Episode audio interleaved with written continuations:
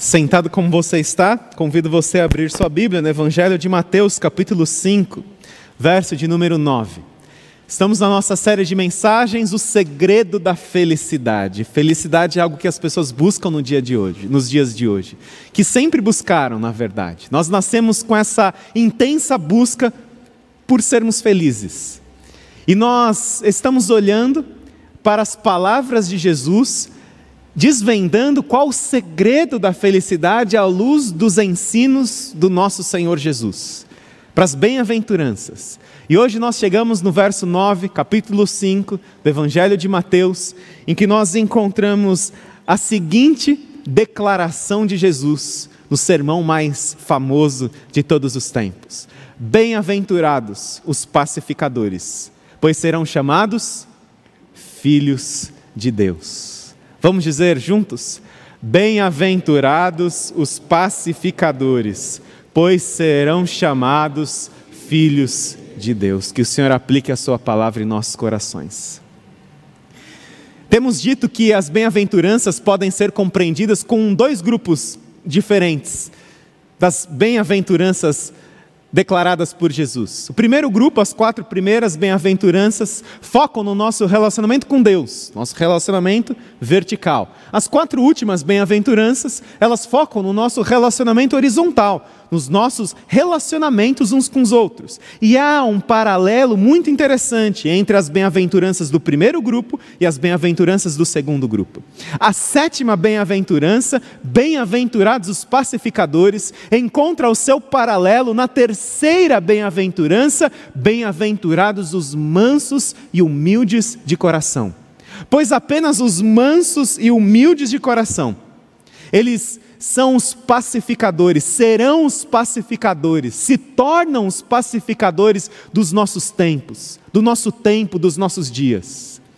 E nós aprendemos que a mansidão é poder sob controle, é ímpeto. Sabe aquele ímpeto que você tem? Sabe aquele aquela inclinação que você muitas vezes tem? Você ter isso sob controle te torna uma pessoa mansa. Mais vale controlar o espírito do que conquistar uma cidade. Uma pessoa mansa é aquela que tem o seu espírito, seus ímpetos, seu poder sob controle. É uma pessoa que muitas vezes sofre o mal sem se tornar igualmente malvada. E uma pessoa humilde é aquela que não pensa menos de si mesma, naquela falsa humildade, falsa modéstia, mas que pensa menos em si mesma. Apenas os mansos e humildes é que se tornam os pacificadores, segundo a declaração de Jesus. E preste atenção. Jesus ele não diz bem-aventurados os pacifistas. Um pacifista, uma pessoa pacifista, no sentido negativo da palavra, é uma pessoa que evita qualquer atrito para não desagradar ninguém. É uma pessoa que muitas vezes ela prefere viver debaixo de mentiras, entre mentiras, do que buscar e viver a verdade. Ela vive o que é muito presente nas, na cultura dos nossos dias, uma palavra que é tolerância. Ela vive uma, uma tolerância ao extremo, só que uma tolerância negativa. Uma tolerância que me torna complacente com o erro um pacifista tolerante, no sentido negativo da, desses adjetivos, dessa palavra, é alguém que quase que estabelece uma anistia de erros. Eu finjo que não vejo para fingir que não está existindo. O que os olhos não veem, o coração não sente. Só que Jesus não nos chamou para vivermos numa suposta paz. Na verdade, conformados com valores e princípios que estão em choque com o Evangelho de Jesus Cristo. A proposta de tolerância do Evangelho de Jesus Cristo não é uma proposta de tolerância que eu faço vistas grossas para o erro, para aquilo que, para a injustiça. A proposta de tolerância do Evangelho não é aquela que me leva a conceder uma anistia de erros, a fingir que está que não acontece para fingir que está tudo bem. A proposta de tolerância do Evangelho não é independente da fé, mas é consequência da fé. E a, o modelo de paz que nos leva a uma cultura de tolerância uma cultura boa, da boa e na necessária tolerância. Esta paz, ela é intimamente ligada com a justiça. Paz e justiça andam lado a lado. Salmo 85 diz: Perto está a salvação, que ele trará aos que o temem, e sua glória habitará em nossa terra. O amor e a fidelidade se encontrarão, a justiça e a paz se beijarão. Justiça e paz andam lado a lado, não há paz sem justiça. E nós podemos entender que até mesmo a paz que nós temos com Deus não foi uma paz que simplesmente Deus fez vista grossa, vista grossa para os nossos erros, para as nossas falhas, para os nossos pecados. A paz que Deus estabelece não é uma paz que simplesmente Deus finge que, finge que não existe. Que você não pisa na bola, que eu não piso na bola, a paz que Deus estabelece não é uma paz que negligencia o erro, o pecado, mas é uma paz que vem mediante a justiça. A justiça estabelecida em Cristo Jesus. Antes de falarmos um pouco sobre esta paz e sobre esta justiça, é importante entendermos que só a paz só é possível, a paz só é necessária porque há conflito. Se não houvesse conflito, não haveria necessidade de trabalharmos pela paz. A paz só é só é cabível, só há espaço para paz porque existe conflito. E nós somos seres em conflitos. Em conflitos com a gente mesmo, quando a gente se olha no espelho, há conflito. Não apenas estético, mas conflito da alma. Há conflito no relacionamento com Deus, há conflito entre as pessoas. Nós somos seres em conflito. E quando nós falamos em conflito, nós precisamos olhar para a Bíblia porque ela traz inúmeros conflitos. Lá para o livro dos Gênesis, nós podemos entender o livro dos Gênesis como o livro da gênese dos conflitos humanos. E olharmos para dois irmãos, que eles não se deram assim muito bem, filhos do primeiro casal da humanidade, Adão e Eva, e olha só Caim e Abel e o conflito deles, que não deixa de ser quase que um protótipo, um modelo dos conflitos entre as pessoas. Olha só o que diz Gênesis capítulo 4: Adão teve relações com Eva, sua mulher, e ela engravidou e deu à luz a Caim. Disse ela: Com auxílio do Senhor tive um filho homem. Voltou a dar à luz desta vez a Abel, irmão dele. Abel tornou-se pastor de ovelhas e Caim agricultor. Passando algum tempo, Caim trouxe do fruto da terra uma oferta ao Senhor. Abel, por sua vez, trouxe as partes gordas das primeiras crias do seu rebanho. O Senhor aceitou com agrado Abel e sua oferta, mas não aceitou Caim e sua oferta. Por isso Caim se enfureceu e o seu rosto se transtornou. Nós podemos entender o que Caim sentiu quando, por exemplo, olha só, você está aí, né, você está na pandemia, você está se resguardando, aí você sai de casa, por exemplo, você vai pegar uma fila né, você está na fila, ou seja, de um restaurante, ou você está na fila do banco, ou você está na fila de um, uma instituição, uma repartição pública, você está na fila, você está lá, ó, esperando há um tempão, e de repente chega alguém que fica lá no final da fila e, sem motivo algum, a pessoa passa na sua frente e você está horas esperando. E você fica enfurecido, por que vocês estão tratando essa pessoa diferente? Caim se sentiu passado para trás. Caim ofereceu a primeira oferta ao Senhor, ofereceu primeiro até que Abel, na ordem do texto. E ele foi passado para trás, ele foi rejeitado pelo Senhor, o Senhor não aceitou Caim sua oferta, mas aceitou Abel e sua oferta. E Caim se enfureceu, Caim se, Caim se transtornou, Caim se sente injustiçado, Caim sente que seus direitos não estão sendo respeitados, Caim sente que ele não está sendo valorizado, Caim se sente passado para trás, Caim se sente ignorado, Caim se sente esquecido, esquecido por Deus, pelo Senhor. Não é por outra pessoa, não. E aí, Caim, com seu ódio, com seu rosto transtornado, com as suas emoções alteradas, ele vai e mata Abel. E é muito interessante entendermos esse ódio de Caim, porque há nos dias de hoje o termo cultura da paz, cultura de ódio. E é interessante nós entendermos um pouco o ódio de Caim. O historiador professor brasileiro Leandro Carnal, no seu excelente livro O ódio nosso de cada dia, uma reflexão sobre o ódio na cultura brasileira, porque nós somos considerados de uma maneira equivocada como um povo pacifista ou pacificador, mas o ódio está muito presente na nossa sociedade, nas nossas estruturas. E ele diz o seguinte, até mesmo fazendo menção a Caim: ele diz o seguinte: a maldade é tão próxima do ódio quanto a inveja. A inveja amplia a nossa dificuldade de aceitar o sucesso alheio, exatamente com Caim. Caim não conseguiu aceitar que seu irmão foi bem sucedido aos olhos de Deus, diante dos critérios de Deus. Nós enxergamos o sucesso do outro com dificuldade e passamos a odiá-lo. Temos dificuldade de atribuir o sucesso à capacidade do outro e o odiamos. O ódio tem sempre um traço narcisista. O ódio ao outro é um amor a si mesmo. O mundo deve concordar conosco, quando não concorda, está errado. O ódio tem sempre um traço narcisista. O ódio ao outro é um amor a si mesmo. O mundo tem que concordar com o meu gosto, com o meu estilo, com as minhas preferências, seja uma preferência musical para a igreja, seja uma preferência para a sua vida, seja um gosto que você tem, uma opção política que você tenha. Se o mundo não concorda com você, ao invés de discutir uma proposta, muitas vezes se minimiza a pessoa dentro de uma cultura do ódio. Diz que a pessoa não é crente, diz que a pessoa é isso, a pessoa é aquilo, se passa a agredir verbalmente a pessoa em função, muitas vezes, de uma opção política, de um caminho que a pessoa escolheu, e o ódio manifesto não deixa de ser um amor a si mesmo, um traço narcisista que eu não consigo conviver com pessoas que pensam diferente de mim, que escolhem diferente de mim. Eu posso não concordar, mas eu devo respeitar, dentro da boa tolerância.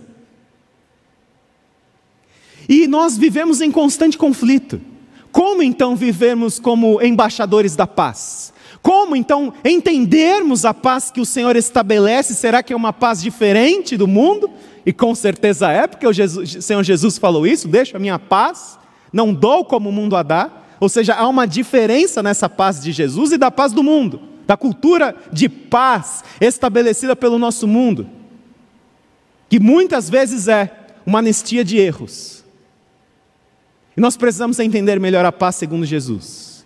Há três dimensões da paz. A primeira, é a primeira dimensão é a paz com Deus. Nós encontramos o seguinte na palavra do Senhor, lá em Romanos. Romanos 5: Tendo sido, pois, justificados pela fé, temos paz com Deus por nosso Senhor Jesus Cristo. E aqui nós entendemos que a paz foi estabelecida diante da justiça de Deus em Cristo Jesus. Não é simplesmente que Deus ele ah, tadinho dela, tadinho, tadinho dele, é tão bonzinho, né?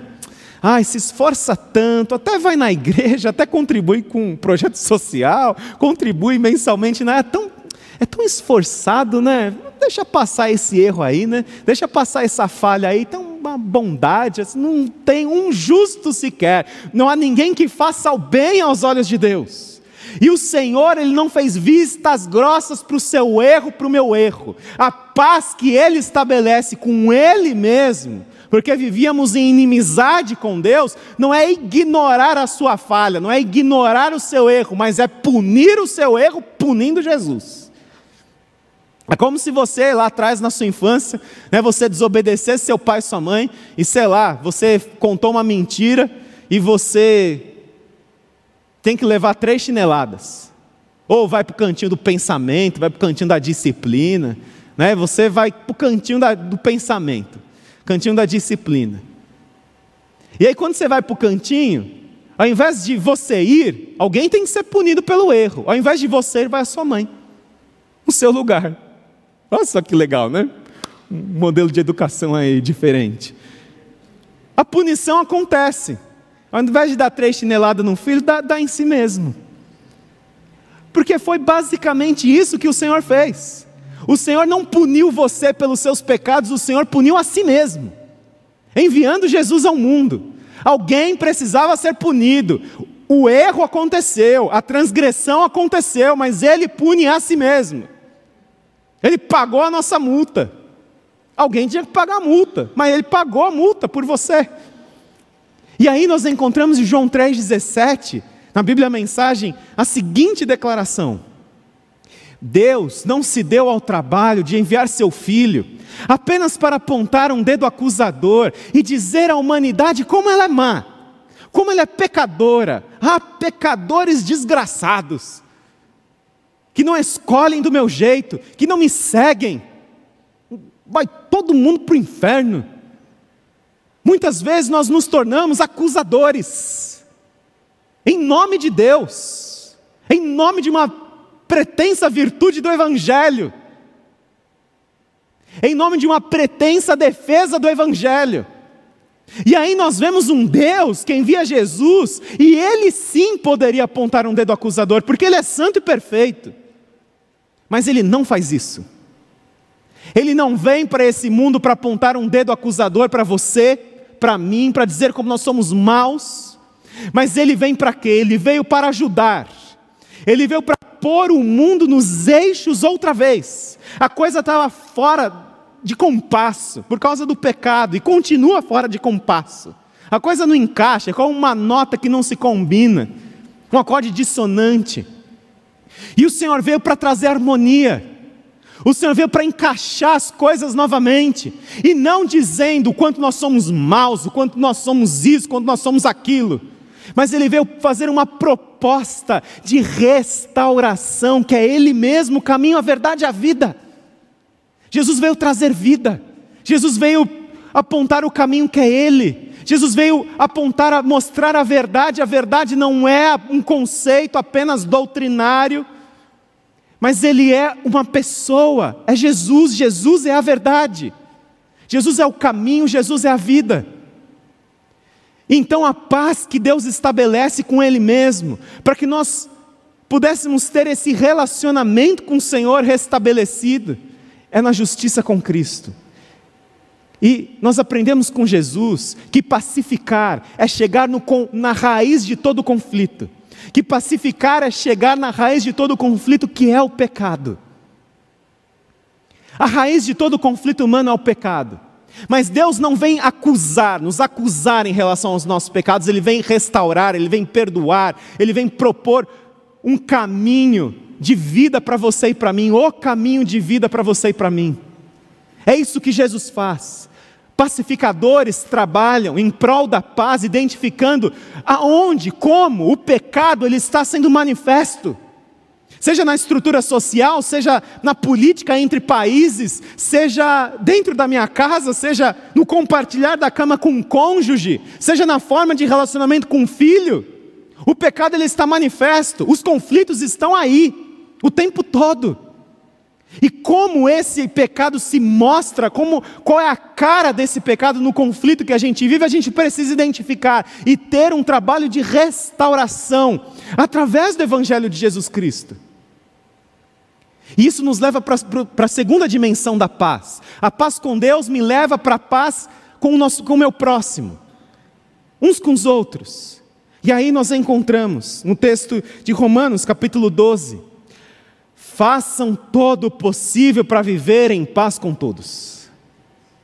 Vamos dizer isso juntos? Façam todo o possível para viver em paz com todos. Mas é assim, esse texto quer dizer que você fazer aquele esforço, mas descomunal para viver em paz com as pessoas.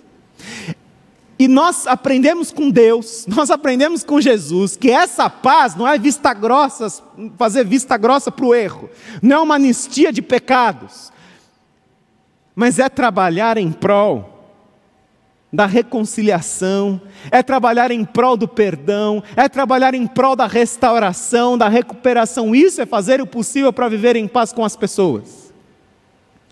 Não é simplesmente eu finjo que não vejo para fingir que não existe mas é justamente ajudarmos as pessoas e vivermos no nosso relacionamento, trabalhando em prol da verdade, a verdade dita em amor, a verdade sendo vivida na minha vida em primeiro lugar, e ajudando uns aos outros a caminharem nesta paz, na paz uns com os outros. Façam todo o possível para viver em paz com todos, com todas as pessoas. E um pacificador é alguém que não cava abismo de mágoas, mas que ele traz a ponte do perdão. Um pacificador é aquele que não semeia discórdia entre as pessoas, mas que ele trabalha em prol da reconciliação. E essa essa pacificação, ela acontece na maior parte das vezes através daquilo que nós dizemos, através das nossas palavras. Como você quer que seu filho goste da igreja se você fala mal da igreja? Não gosta do que é cantado, não gosta de como é tocado, você não gosta do, do, do banco, você não gosta da fita lilás que colocaram ali, da, da laranja. Nós precisamos tomar cuidado com as nossas palavras porque é pelas nossas palavras que nós estamos estabelecendo paz ou semeando discórdias. E nós precisamos ser, sermos pacificadores. Jesus é o modelo máximo de um pacificador, daquele que veio transpor a maior relação de inimizade de, da vida, do mundo, da eternidade, dos céus e da terra, que era a relação de inimizade nossa com Deus. Jesus veio fazer essa reconciliação, não semear discórdias. Tome cuidado com o que você fala. Tome cuidado com o que você diz a respeito de outras pessoas, sobre outras pessoas. E essa paz com Deus, essa paz com o nosso próximo, essa paz me leva a viver uma paz comigo mesmo. E é importante dizer algo: da paz com Deus, da paz entre as pessoas e da paz comigo mesmo. Porque um cessar-fogo entre pessoas, porque muitas vezes há, há, facções, há divisões dentro de uma igreja, há facções e divisões dentro de uma família. Esses cessar-fogos, diante da minha preferência, diante daquilo que eu gosto, diante daquilo que eu não gosto, esse cessar-fogo entre as pessoas depende primeiro de um cessar-fogo com Deus. O cessar-fogo entre as pessoas, um cessar-fogo comigo mesmo Estar em paz com as pessoas, estar em paz comigo, vem primeiro, em primeiro lugar, estar em paz com Deus. Compreender a graça, compreender o evangelho, compreender o que é justiça aos olhos de Deus, que não é apontar um dedo acusador, mas é trabalhar em prol de uma restauração. E nós então temos essa paz com nós mesmos. E a paz de Deus, que excede todo o entendimento, guardará os seus corações e as suas mentes em Cristo Jesus. E olha só que interessante, a paz de Deus é diferente da paz com Deus. A paz com Deus fala de um relacionamento ajustado com Deus. A paz de Deus é um sentimento de descanso em virtude desse relacionamento. A paz com Deus é a causa, a paz de Deus é o resultado. E paz essa paz que nós temos em nossa alma, mesmo quando passamos por tempestades, por turbulências, não é simplesmente um sentimento tranquilo, uma emoção tranquila, um status quo de meditação num canal alfa. Não é isso. Essa paz é simplesmente confiança. É confiança que Jesus tem o controle. Eu posso ter paz mesmo pegando Covid. Jesus tem controle da minha vida. Eu posso ter paz mesmo perdendo o meu emprego. Jesus tem controle da minha vida. Eu posso ter paz mesmo, a igreja, caminhando muitas vezes num jeito que não me agrada. Mas tem que agradar o Senhor em primeiro lugar. E eu confio que o Senhor dirige a igreja. O Pai, nosso país, o nosso mundo, é uma confiança em Deus, essa confiança de Deus resulta em paz. O Senhor está no controle. O Senhor dirige todas as coisas. E Jesus disse: Deixo-lhes a paz. A minha paz lhes dou, não a dou como o mundo a dá. Não se perturbem os seus corações, não tenham medo. A paz que o mundo dava nos dias de Jesus, a pax romana, que perdurava ainda nos dias de Jesus, era uma paz imposta pela arma, pela presença do exército romano coibindo qualquer comportamento se saísse da linha, na verdade, assim, se saísse da linha que eles entendiam que devia ser a linha, era resolver ali mesmo. Essa pax romana, estabelecida pelo medo, estabelecida pela, pela coerção, pela intimidação, não é a paz de Jesus, que é uma confiança no Senhor, que é uma paz que excede todo entendimento. E aí nós vamos para a promessa aos pacificadores. Bem-aventurados os pacificadores, pois serão chamados filhos de Deus. Você já ouviu alguém dizer assim para você ou para alguém? Nossa, é a cara do pai esse menino aí. Nossa, é a cara, cara do pai. Cara, cara da mãe, né? a cara do pai. Tem uns traços físicos aí do pai. Nossa, fala até igual o pai. Dá para ver o pai nele aí. Nossa, mas é, é o pai. As pessoas vão olhar para nós e dizermos assim: a cara do pai, ó. A cara do pai celestial. Quando nós formos pacificadores, as pessoas vão olhar para nós e vão falar assim: a cara do pai, ó. Esse crente aí é, é Jesus, ó. Essa cara de Jesus, ó. Tem um jeitão de Jesus, ó. Tem um, tem um estilo de Jesus. Se nós formos pacificadores, Apenas os pacificadores são chamados filhos de Deus, porque é exatamente o que Deus veio fazer. Deus não fez vista grossa para o nosso erro. Deus ele não veio apontar um dedo acusador para nós no nosso erro. Deus ele veio através de se oferecer como sacrifício, enviando o filho a este mundo resolver o problema. E nós entendemos pelo Novo Testamento que os pacificadores, sabe quem são? São os evangelistas. São aqueles que pregam o Evangelho. Isso está na Bíblia. Em Efésios, Paulo, descrevendo os itens da armadura de Deus, que nós precisamos nos revestir, ele diz o seguinte: pés calçados com a prontidão do Evangelho da paz pés calçados, ou seja, aquilo que vai, o que vai mover a gente, vai fazer a gente andar, é pregar o Evangelho. O que vai fazer a coisa caminhar para frente é pregar o Evangelho, é discernir o Evangelho de Jesus, é discernir o que é cultura, o que é tradicionalismo, o que é Evangelho, o que é valor, o que é estratégia, é pregar o Evangelho. E esse Evangelho é o Evangelho da paz. E que pena que muitas igrejas e muitos cristãos usam da sua evangelização e, e, da pregação do evangelho como instrumento de agressão, como instrumento de condenação. Falam mais do inferno, mais daquilo que discordam, do que da proposta de vida que Jesus veio oferecer. Nós precisamos ser pacificadores. Porque foi assim que Jesus fez. Ele não veio a esse mundo apontar um dedo acusador. Ele não veio a, a, esse mundo para dizer como nós somos maus. Ele veio morrer no nosso lugar, ele veio nos trazer Ele, que é a bondade perfeita, para vivermos nos nossos relacionamentos e aí sermos capacitados pelo Senhor para não revidarmos o mal com o mal, mas revidarmos o mal com bem. Para oferecermos às pessoas essa esse caminho de vida, a verdade que é Jesus. E nós somos chamados para o ministério da reconciliação, não para o ministério da acusação. 2 Coríntios diz assim: tudo isso provém de Deus, que nos reconciliou consigo mesmo, por meio de Cristo, e nos deu o ministério da reconciliação. Portanto, somos embaixadores de Cristo, como se Deus estivesse fazendo o seu apelo por nosso intermédio. Por amor a Cristo, lhe suplicamos, reconciliem-se com Deus, porque a, a, outra paz, as outras dimensões da paz, a paz nos nossos relacionamentos, a paz com a gente mesmo, é primeiro paz com Deus.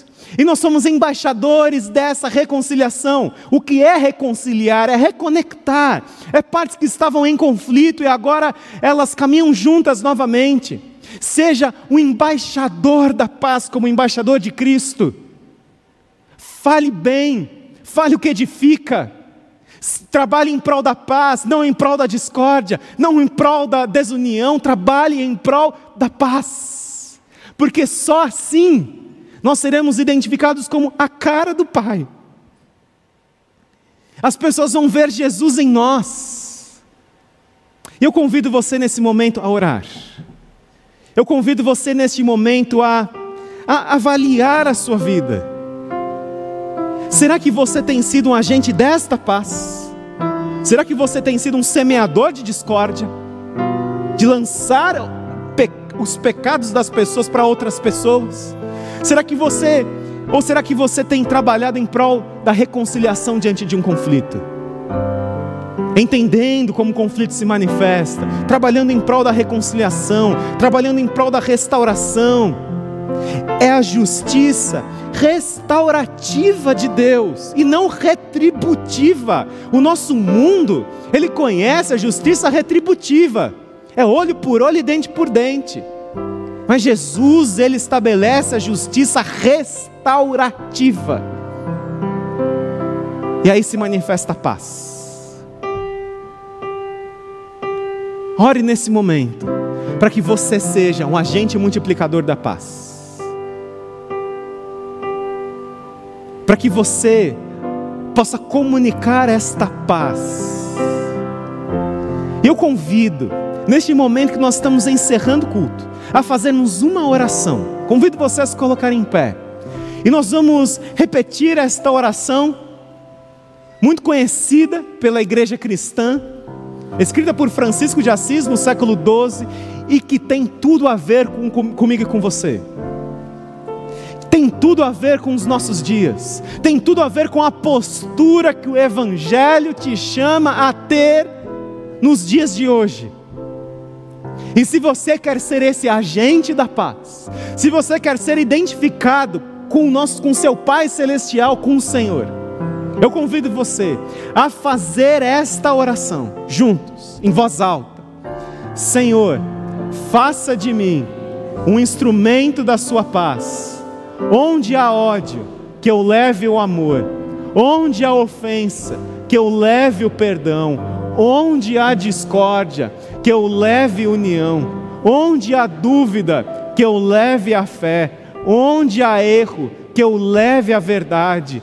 Onde há desespero, que eu leve a esperança. Onde há tristeza, que eu leve a alegria, onde há trevas, que eu leve a luz. Senhor, faça de nós um instrumento da Sua paz, da paz que excede todo entendimento, e que a graça do Senhor Jesus, o amor de Deus Pai e a preciosa amizade, comunhão do Teu Santo Espírito, e sejam com todos do Seu povo, que possamos agir como pacificadores em todo o tempo.